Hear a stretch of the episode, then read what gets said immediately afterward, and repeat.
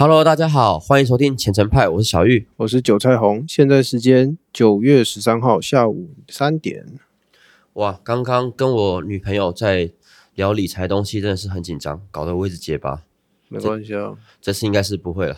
你确定不会吗？这个我们录录第三次了。好，不会不会，哎、不用跟别人讲，我们录几次哎、。我觉得其实这个是可以讲的啊，又没关系，又不是一次都会到位的。好了，就是有时候在聊专业的东西，很怕给大家一些错误的观念，或是一些资讯不是很充沛的的的一些词汇，所以我也特别去注意自己在讲什么，就很容易结巴。这样这肯定讲错就会被喷啊，这也没办法。真的，但是我会我会努力的去注意这件事情啊。OK，那我觉得就是既然前面在还在还没进主题，就是可以先闲聊一下，就是补充一下上一次，因为第一集嘛，有一些东西没讲到，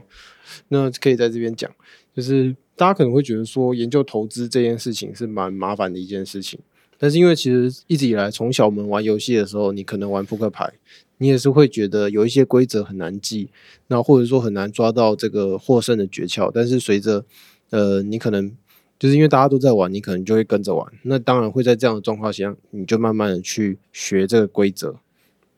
嗯我觉得你虽然我一直说不要用“玩”来这个动词来形容投资股票这件事，但我倒觉得你讲的这个还蛮中肯的。就其实我们应该就是把它当成一个游戏，你一开始先了解的是这个游戏规则和这个游戏的类别的运作方式是什么。举个例子好了，我们可能知道怎么玩 RPG 的游戏，那我们可能去玩《勇者斗恶魔》、哎，《勇者斗恶龙》，或是玩 FF 都会很顺利这样子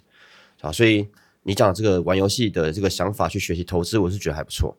OK，那在这一整个投资的系列当中，我跟小玉其实是会先讨论说，我们要从哪一个角度来切入我们每一集的主题。那这个当然是希望可以让我啊，或跟大家一起慢慢累积我们的财富。其实刚开始的时候，其实我自己个人啊，我觉得不用多，就只要能够超过我把钱放在银行的定存就好了。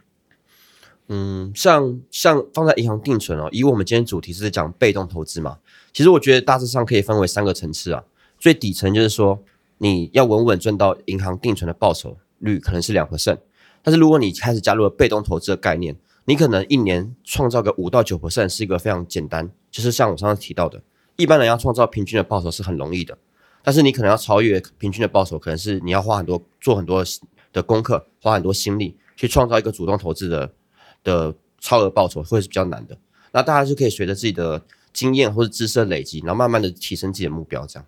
没错，那就是因为你钱变多的时候，你可以做的操作跟你获利的方式就会开始有不一样。也就是说，我其实我本人没有太多投资的经验，但是我每一集都会先做功课，那把我做的功课就用尽量简单的方式来讲。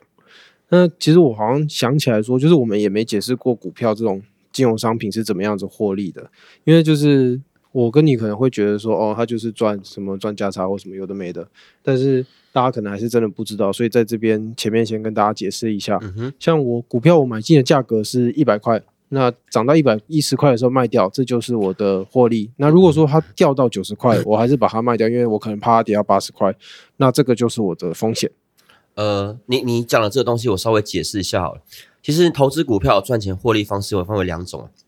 第一个叫资本利得，第二个叫股利利得。那资本利得就是你说的，我可能一百块买进，然后一百一十卖掉，我赚了十块，这个叫资本利得。那还有一种东西叫股利利得，股利利得比较称为比较像是长期投资。比如说你真的认为这家公司很不错，或是你是这家公司的经理人、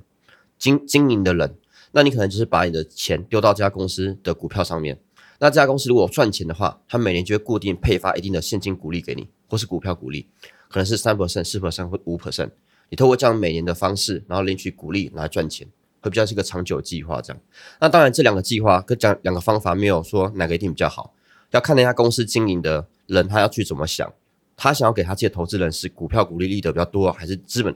哎资本利得利比较多这样子。OK，所以说他发鼓励这件事情是小确幸吗？呃，不是，其实发股利这个概念是把你的钱从右边口袋拿到左边口袋。比如说你一百块嘛，假设他发两块钱股利，其实你在发股利当下的那一天，它就会变成九十八块。好，所以大家如果要用股利利得的方式来赚取股票的报酬的话，你要看到的是说，第一个是他股利发多少，第二是他有没有办法把他的股利发出去的东西填回来，我们称为填息。那这边的意思是说，就是呃，虽然说他发两块变成我自己的现金，但他如果说他用公司自己的钱把九十八块填到一百块，就是这个公司是哦，没有，有，所谓的填息的意思是说，你一百块发两块给你嘛，对所以股价马上变九十八块嘛，对。但是如果投资人还愿意相信，觉得这家公司未来前景不错，就会一直买入这家股票，嗯，然后把股票撑回一百块或是更高，哦那等于说你白白的拿到两块钱，那这个叫填息，哦不是公司自己把钱补回去哦。哦，了解。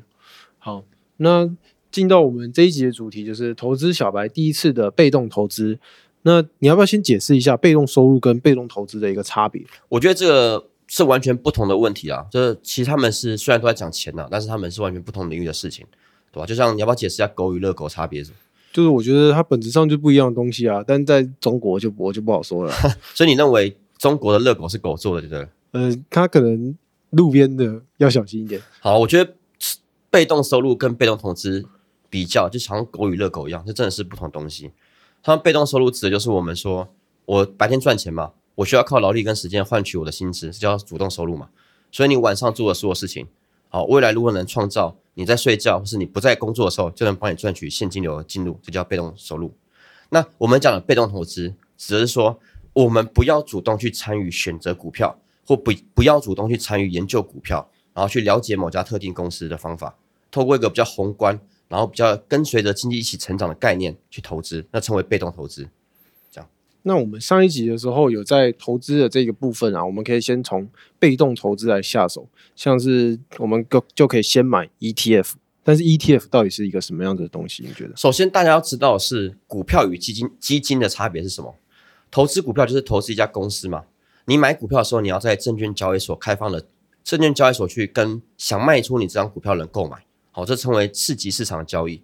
那你投资基金呢，则是你投资一个专业的经理人，你认为这个经理人会去帮你投资更好的股票，配置一个更好的股票投资组合。所以你投资这样基金，你要去向基金公司或是银行的代销机构去申购、去购买这个基金，你会有一个权益数。那股票跟基金的差别在这边。了解。那如果说经基基金经理人哦有个老师投资能力非常强的话，一般人投资基金会比自己选择股票来好，对不对？理论上是因为基金经理人会有这个产业出现，就是大家认为说应该要把钱交给专业的投资，但事实上就是可以跟你分享一下，过去十几年、二十年几年，其实有百分之七十到八十的基金经理人是不及格的。所谓不及格，就是我上次说的，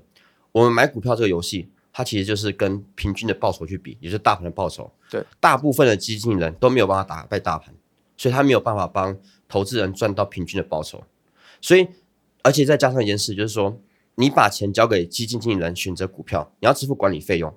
因为那是他的工作嘛，他一定要拿薪水，所以你要支付管理费用。嗯，如果他如果他帮你赚钱的话，你的赚到的钱可能要被他抽绩效费用，因为这是给他一个奖励嘛，他赚很多钱，然后给他抽成。所以，我们如果要去投资基金经理人的话，最基本的就是管理费用加抽绩效费用，然后又又像我刚刚讲的，你投资基金，它不像股票一样是在次级市场的交易所交易这样。你投资基金，你其实要去向银行或是基金公司去申购，所以你又会有个代销费用，所以你的费用就会很多。那这样离离扣扣的费用会不会侵蚀到我原本应该有的获利？对啊，所以这就是为什么这十年 ETF 这么流行的原因。它本身就是一个少管理费用、少代销费用、少抽成费用的一个被动式的一个追踪指数的一个基金的概念。那这边介绍一下 ETF，它 ETF 的全名叫做 Exchange Traded Funds，那简称就叫做 ETF，就是取三个大写。那台湾证交所把它定名叫做指数股票型基金，但是有些人会把它另外称为说交易所买卖基金，会比较贴近 ETF 的特性。ETF 是一种特殊的投资工具，通常投资一篮子的股票、债券或商品，或是那个 ETF，他说他要追踪哪个特定的指数的绩效表现，然后它同时兼具了我刚刚提到股票和共同基金的特性，它能同时持有多种股票，但是却在股票市场，就是刺激市场上去做交易，所以你不用向基金公司或者向银行去做一个申购，你就少了代销费用，然后又加上它是追踪股票指数，所以它本身没有什么选股啊的管理费用。呃，有管理费用啊，但很低，因为它不用主动选择嘛，它是被动的。所以听起来就是因为它 ETF 是追踪某一个指数，然后所以基金经理人他选股这个管理的费用，因为他被跳过，所以他就被省下来，然后他直接在市场里面交易，所以也没有代销的一个概念。也就是说，透过通路的代销费用，它也被省下来。那因为它赚的报酬跟指数其实是差不多，也没有所谓基金经理人的绩效费，对不对？呃，像你刚刚提到管理费用不是略过了，是比较少，因为你你发行 ETF，它也是一个基金公司嘛，对，它还是要赚钱啊，只是因为它不用人去选股了，它就是追踪而已，所以它的费用会很低很低这样。呃，没错，就是过去几十年我刚刚提到能打败大盘的基金人实在没有很多，所以 ETF 就成为一个新的投资选显学这样子。难怪大家会说买 ETF 最大的优势在于说它可以用非常低的成本买进这个市场平均的报酬率，所以这样的话就是 CP 值的非常高的一个概念，对不对？就是用付非常低的费用成本，但是创造一个不错的收益。CP 值高这个讲法，我觉得非常非常贴切哦。因为选择 ETF 的一个关键，就是如果你要找追踪同一个指数或类别的 ETF，你要关注的这个就是它的管理费用。好，它哦，这个刚刚刚刚韭菜红提到的投资成本，不是指你买进的价格、就是不是说你是看一百买进还是九十买进还是八十买进，它指的成本是 C V 值高的成本是指管理费用。你选择追踪同一个指数的 ETF，你选择管理费用最低的就对了。OK，了解。那如果说一般股票做得好的话，就是或者说就是这个基金经理人他操作的不错的话，还是可以赚的比 ETF 好吧？就是他除了费用非常低以外，ETF 还有什么优势啊？对啊，如果一个基金经理人他够称职，而且他专业能力够好，他真的是可以帮投资人赚更多的钱。所以基金还是存在的，前提是你要去找到一个适合的基金经理人，你信任的，而且是费用还相对可以的基金经理人。这样好，那你提到的被动投资指数型的 ETF 有三个优势啊。那第一个就是它会长期的上涨，因为 ETF 是透过持有大盘指数的成分股来追踪大盘，而根据该档 ETF 投资标的而定的。我说那个追踪的指数，那这个指数背后都是市场中很优良的公司，那这些公司长期下来都会赚钱，而有些公司会喜欢把赚到钱再投入去研发或生产一些产品来创造更多利润，然后有的公司会喜欢把一些钱发放给股东，用股用呃现金股利的方式或股票股利来共享那个经营的成果，然后吸引更多的公司股东投资这家公司，这样，所以经过这样不断的良性循环吼，其实这样子会为社会提供更棒的产品或服务，就这些公司让社会有更好的生活生活水准，呃，这是为什么我们经济会成长的原因。好，那回到 ETF，简单来说，这些公司就是推动整个社会进步的主力，而社会进步就会带动整个国家经济的成长。那你投资这个 ETF，最终这样的一个指数里面有这些公司，你就会伴随着这些公司一起成长，这样。其实我觉得这一个是我觉得蛮有趣的概念，就是因为我买股票或者说我投资 ETF 是希望呃它会涨，然后它会帮我赚钱，但是其实它背后的概念是我把这个钱投到这里面来，投到可能投到股票，因为它背后就是一个公司，然后让这很多个公司个公司，对它有这些公司，它可以赚更多，就是用这些更多的钱去。把他们的东西做得更好，所以它的整个经济就会被带动。我觉得这个背后概念其实是蛮多人没有考虑到的。对，还是这个你讲了一个非常非常大重点哦，也是我投我在价值投资系列的影片有特别想讲的，就是你买进股票哦，股票我说股票买进股票只是成为一家公司的所有人的其中一个。其实最根本投资这两个字的想法是说，我认真的认为这家公司很好，我真的认为 Apple 以后会改变世界，我真的认为特斯拉会改变世界，电动车我希望大家都普及。我真的认为，我想参与这家公司一起成长，而去相信它的价值去买进，而不是单纯只是想说，刚我一百块买进，一百二十卖出这样。好，这是最根本投资的想法。那其实回到 ETF 市场中，很多很好的公司集合在一起，让你一次购买这样。所以它第一个特性就是它会长期上涨这样。OK，那像你有特别提到说，就是 ETF 第二个优势是它不会下市，那这个是什么样子的意思啊？哦，ETF 它其实并不是在发行的当下就决定说你永远都持有这些股票，不是说永远持有 Apple，然后配上什么呃什么其他科技公司的股票，而是采用这种追踪指数的概念，去动态的调整 ETF 里面持有的投资标的。所以像刚刚说的，若体质不佳或或是被这个追踪指数淘汰的不好的公司，它就会被淘汰，那就会有新的长江呃长江后浪推前浪的概念，补上新进榜的好公司进来。也就是说，它会自动淘汰变坏的公司，然后换一个更好的来进来维持它那个报酬率，对不对？所以说我买了这个 ETF 之后，让它自己调整，就是这个是被，就是它被动是被动在这个地方吗？嗯，大致上说是没错。以 ETF ETF 商品的特性来说，被动是用在这边没错。但我们讲的被动投资的被动，其实指的就是说，我们不用刻意去挑选某个特定的公司，我们相信这个指数里面都是好的东西，相信这个经济经济会成长，所以我们愿意投资这个大环境，好大的经济指数这样子。好，这是我们被动投资的概念。OK，那像前一阵子就是听到大家可能会听到说，哦，台湾的大盘指数破一万两千点。那这个大盘呢，就是大家常会说的，就是它其实就是台湾加权指数。那这个东西就是说，呃，就是你可能现在市场上这么多股票，就是你所有买得到的这些股票，把它做一个加权平均整合出来的一个数字。那美国当然也会有美国的一个指数，但是因为美国很大，所以它就分了三种。大家常知的就是你可能会听过说道琼啊、纳斯达克、标准普尔就 S M P 五百。那其实我个人的话就是买标准普尔的 ETF，那这个我买的 ETF 名称叫做 SPY。OK，像你刚刚提到美国嘛，它有三种指数，道琼、纳斯达克跟 S M P 五百嘛，其实它是涵盖市场范围的不同啊，和产业类别不同。以纳斯达克来讲，它就是专门是在追踪科科技股的股票，然后基本上 S M P 五百就是美国的五百家好公司嘛，那它其实就是大致上代表了整个美国市场。好，因为五百家以后公司，它可能就不是这么重要这样。好，那像你刚刚提到的，你买了 ETF 最终 S M P 五百是 S P Y 嘛？对，其实如果你要投资 S M P 五百，你的目的是涵盖整个美国市场的话，不见得只有 SPY 可以投资啊，像是其他基金公司发行的 ETF，例如 VOO 或 VTI，它也能追踪美整个美国市场。那 SPY 只是比较有名，而且发行时间比较早而已。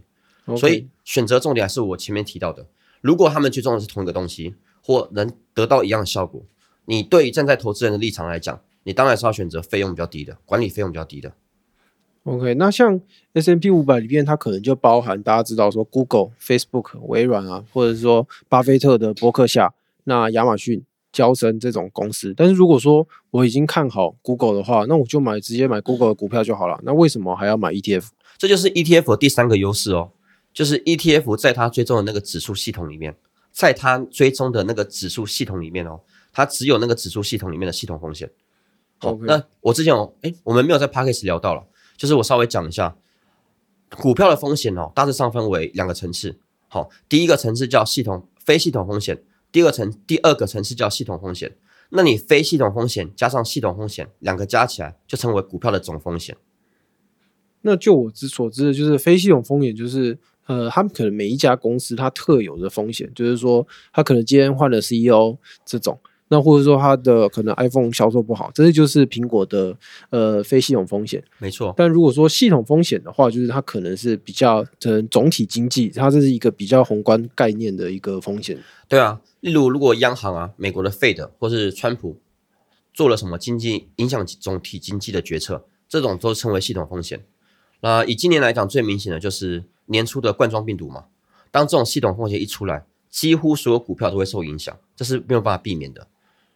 所以说，ETF 第三个优势就是在于说，它只有系统风险，就是以我的理解，就是它因为它已经持有非常多档的股票，那就是把其他这些公司个别的一个非系统风险分散掉，对不对？就是呃这样子的概念，有点像是 Facebook 换掉了一个很烂的 CEO，但是 Apple 换了一个呃很烂的 CEO 上来，就是它可能一个好，但是另外一个坏，就是把它相互抵消掉。所以就是大家常说，就是说不要把鸡蛋放在同一个篮子里面的概念，对不对？没呃，对，没错，我觉得你你形容的很就是很正确，就是这样。事实上，你投资的你自己如果是不要买 ETF 嘛，你自己觉得你选股能力很强，你自己的投资组合里面只要持有大约二十种以上的股票，然后相关性不要太高，就是你不要全部都科技股或不要全部都传产这样，你就能把你的非系统风险全部分散掉了。这是财务上的实证研究了。但一般人投资人是不会一次管理这么多股票的，除非你是个专业的散户，或是你是个基金基金经理人，你的资金体量要很大，就是你的钱要很多，你去主动投资这么多档股票才有意义。不然，其实大部分人都是挑选他比较喜欢，或是比较专心，或比较深入研究的股票去押宝这样。OK，所以像上一次我们第一集的时候提到说，投资 ETF 它的报酬就是在赚大盘，那就是说在赚这个贝塔值，就是说就是承只承担这个系统风险赚钱这件事，对不对？对，那贝塔值其实就是我我们在财务领域常讲的系统风险这件事情。对你有把它连接起来，也因为系统风险啊，几乎是所有股票都要承担的风险，所以基本上是没有人能避掉的。哦，其实有办法避掉了，就是你要用股票以外的金融商品操作去对冲掉。哦，这个是可能是期货或选择权去对冲，不过这个比较比较深一点，我们可以之后再聊。所以回到我们今天主题啊，我们投资被动追踪指数的 ETF 啊，其实相对于就是你可以把很大程度的非系统风险全部分散掉。你你持有，假设你追踪 S M P 五百，你承担的风险就大致上是只有美国市场的系统风险而已。那如果你是买你投资的是 QQQ 最终纳斯达克指数的 ETF，那你承担的风险就只有科技股的系统风险而已。对，这是没错的。OK，那像我看 ETF 啊，大家都会在意说，因为我就直接拿去 Google 嘛，大家一 Google ETF，然后指标什么相关的，就是第一个可能会出现就是股利、殖利率、报酬率这三个指标。嗯哼，就是那这这三个指标这边我们也不特别解释，就大家可以直接上网搜寻，因为很多其实网页大家都会帮你计算好，那你直接看那个数字会比较有感觉，比比我们用讲的。那这样子看这三个指标去判定这个 ETF 好坏是真的吗？呃，这样说好了，如果你今天是主动去挑选 ETF，呃，主动投资类别的方法去挑选 ETF 的话，是你要看股利、看殖利率、看报酬率，这绝对没有问题。好，但是如果你今天是像我们今天主题是一个被动投资的概念，其实你要关注的不是这些东西，你要关注的其实其实很简单，好，就是指你的资产配置，你要怎么配置，那你对总体经济大概有什么方向跟看法，然后去选择你适当的指数去投资就好了，你不用看这么细，对，因为我们目的是要被动去被动做一个分散呃长期被动投资一个概念这样。OK，那像刚刚你强调说，就是我们提到就是被动追踪指数的这个 ETF 这边的话，其实我有特别 Google 到，就是 ETF 它还有其他的几种类型，就是说像刚刚提到被动指数型啊，或者说主动型、杠杆型跟反向型，就是以我们聊到这个 ETF 的优势，是不是只存在于说被动追踪的指数型上面？哦，对啊，我觉得这个大家可以特别注意一下。就新手不要看到 ETF 三个字就觉得它是个好东西，或是真的就是像我们刚刚讲的有那三个优势嘛。你一定要投资那种被动追踪指数的原型 ETF 哦，而且最好是广追踪广泛指数的的 ETF，而且你初始部位一定要追踪广泛指数，就我刚刚讲，好、你台湾就是加权指数，美国就是 S&P 五百，那香港的话就是恒生指数。那如果你想要配置更全面一点的话，你可以去挑那种追踪 NSCI 的那种 ACWI 指数。它就涵盖了整个二三个已开发市场跟二十六个新兴市场。那基本上你投资这样的 ETF，你的风险就是全世界的系统风险。OK，那主动型的 ETF 呢？主动型的 ETF 跟呃跟跟这种追踪指数的 ETF 就差很多了。以最近很有名的一个基金，它叫方舟投资，就是 ARK 嘛，它的 ETF 其实就是主动型的 ETF。那它的概念比较像是共同共同基金的概念，但是在这个样像，它 ARK 的基金，他们是在证券市场、证券证券市场里面交易，而且手续费是相对其他共同基金低的，所以他们才会冠上 ETF 这个名名义。也就是我们刚刚提到的，我们比较好的称呼 ETF 方式是说，在交易所交易的基金。所以投资这种 ETF 就主动型的 ETF，跟我刚刚说的一样，你是在挑选那个基金经理人，你信不信任他？你觉得他的眼光够不够好？好，然后你去挑选这样的基金，而不是你去做一个被动投资。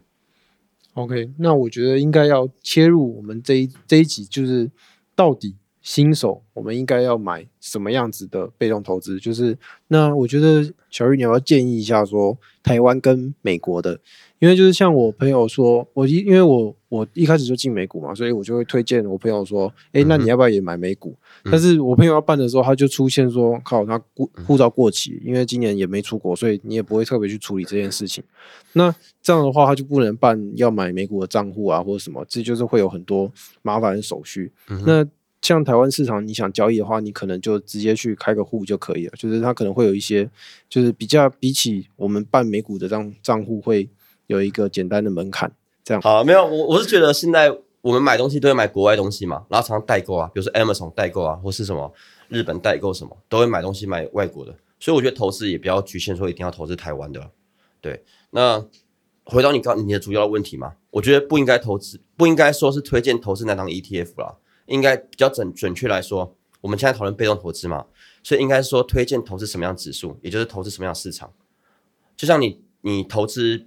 S M P 五百，你不是就 S P Y 而已，你还有 V T I 跟 V O O 可以选择，所以我们应该讨论说投资哪个市场这样。所以还是还是一样，如果你今天是一个新手，你完全就是没有投资的经验，然后你想加入这这个市场的话，我我强烈大家就是从广泛追踪，呃追踪广泛指数的被动投资开始。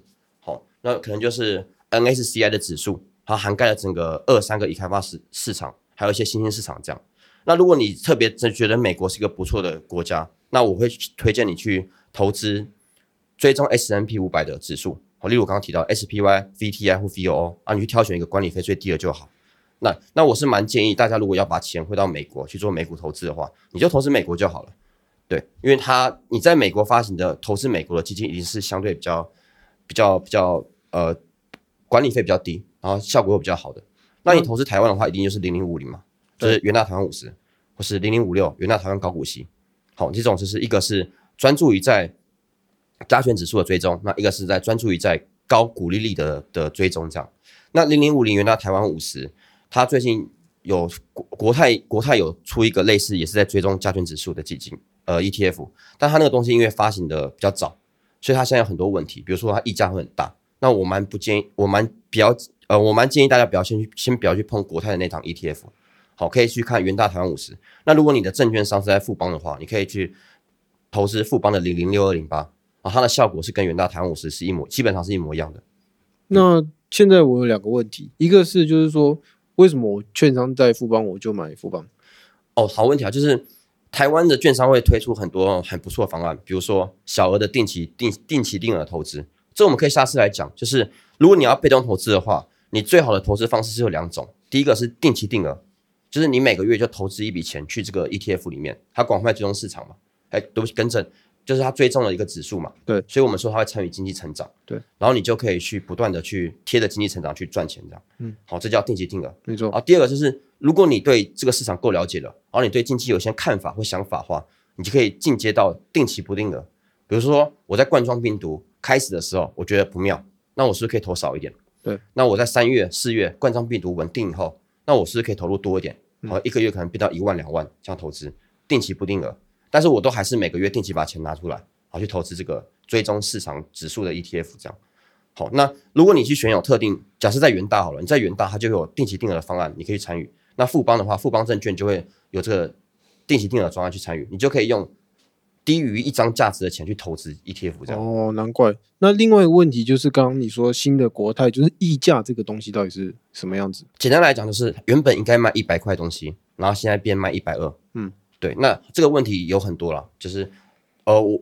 其实衍生一个观念，就是我觉得一个金融商品出来嘛，因为金融商品的价格是供需决定的，所以你一定要等这个金融商品在这个市场上有一阵子的经验，然后成熟稳定了，你是新手投资人再去参与这样。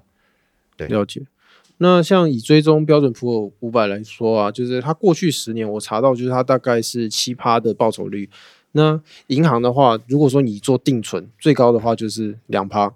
那这样子。差距就是你看这样一差就差五趴，所以我就把我生活费以外的储蓄就丢到市场里面放给他涨。我我补充一下，其实 S M P 五百，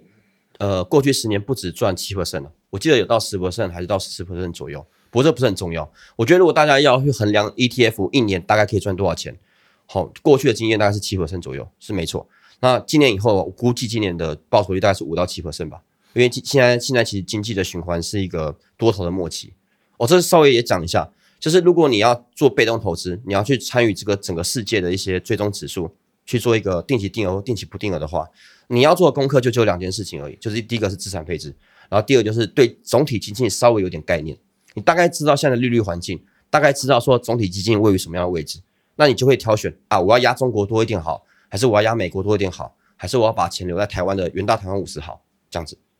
了解那。你怎么怎么没有特别讲说，就是因为每次我说我要投钱到市场里面的时候，你不是都叫我做资产配置吗？做理财。那你今天怎么没讲？哦，因为你没有问。哦，我哦好，因为今天的主题是投资小白嘛。好，我我我建议大家投资小白一开始，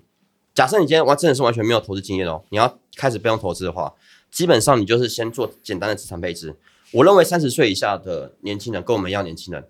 把六成到八成的钱拿去投资股票都是非常合理的。但是你把钱拿去，不是一开始就买什么特斯拉哦，看见你会爆炸，真的会爆炸。你也不知道去买什么 Apple。Apple 虽然是一家好公司，但是你也不应该这样买。我强烈对大家建议就是说，你应该先建制好你被动投资的核心部位。我们称为你，大家看过向日葵吗？向日葵中间就是个咖啡色的核心部位嘛，那个其实就是我们 ETF 的部位，被动投资的 ETF 部位。我们先把那个建制好，那个东西可能在我们八十趴里面钱里面的八成左右，八十趴在八十趴，八成左右。啊，你八十趴的八十趴，剩下两成，你再去挑选你喜欢的公司去买，了解，喜欢的公司去投资，再去研究。好，那如果你投资功力越来越强的话，你就减少向日葵中间核心的部分，可能八十趴变七十五趴。那你能去投资 Apple、投资特斯拉，还是投资各家公司，J.P. Morgan 或是沃尔玛之类的公司就会越来越多。你借有这样的方式去了解自己到底适合被动还是主动投资，对，不要把一开始就把不要一开始就把所有钱拿去做主动投资，将会崩溃。你应该先把市场该赚的钱都赚到，嗯，这就是一个投资小白蛮建议大家的方法。OK，那哦，我再补充一下，还是还是一样很重要的。你做被动投资的哪一块，核心的那一块，你一开始一定要挑选就是广泛指数的市场去追踪，哦，不要挑选那种很冷门的那种指数。你是说像可能呃柬埔寨的指数这样？哦，你如果真的看好柬埔寨经济发展好，你也是开始，你也可以投资柬埔寨啊。对 OK OK，呃，举一个比较，举一个相对的例子好了，就是 S N P 五百跟纳斯达克，对吧？S N P 五百可能就是刚刚提到的投资 S P Y、V T I、V O O，那纳斯达克指数一个可能就是投资 Q Q Q 嘛，这个 E T F、对。对，那 Q Q Q 相对于 S N P 五百指数的 E T F 风险就会变比较大，因为它的产业只 focus 在科技业里面。那科技业的浮动本来就会比整体市场 S N P 五百还要大很多，嗯，所以你可以投资 QQQ 没有问题，但它不是你一开始就应该要去参与 QQQ，而是你先把 SPY 建制好，然后你可以再拿一部分去投资 QQQ 这样。然后我说了嘛，QQ 加 SPY 可能会占你的可能八成左右，你剩下两成，你真的喜欢什么公司去研究，去成提升你的投资技能，去做一点主主动投资，我觉得这是对你了解这个市场跟经济运作是非常有帮助的。OK，那这一集我觉得差不多是这样。那最后我们一样就是帮大家做一个简单的小结，就是第一个就是指数被动投资的概念跟选择应该要怎么样？我觉得被动投资建议大家就是选择广泛指追踪，哎，追踪广泛指广泛市场指数的 ETF，然后挑选的方法就是管理费用跟绩效费用跟抽成费用越低廉越好。OK，那第二个的话就是指数被动投资的优势在哪里？有三个吧，我常提到的，它不会下市，然后它可以紧贴经济的成长，然后它本身可以分散所有的非系统风险。那最后一个就是我们投资小白第一次的被动投资要投资什么？你要先做好理财资产配置。好，那以三十岁以下年轻跟我们一样年轻人，我建议大家可以把六成到八成的资金都放到股市里，开始投资被动投资。然后你放到股市里的钱，你又可以把它分为主动投资跟被动投资。那一开始你被动投资的比例可能要占到八到九成。那随着你投资的经验跟知识的累积，慢慢缩减你被动投资的比例，增加你主动投资的比例，这样的投资方法才是稳健的。OK，好，哎那今天的节目就到此为止，谢谢大家，拜拜。大家再见。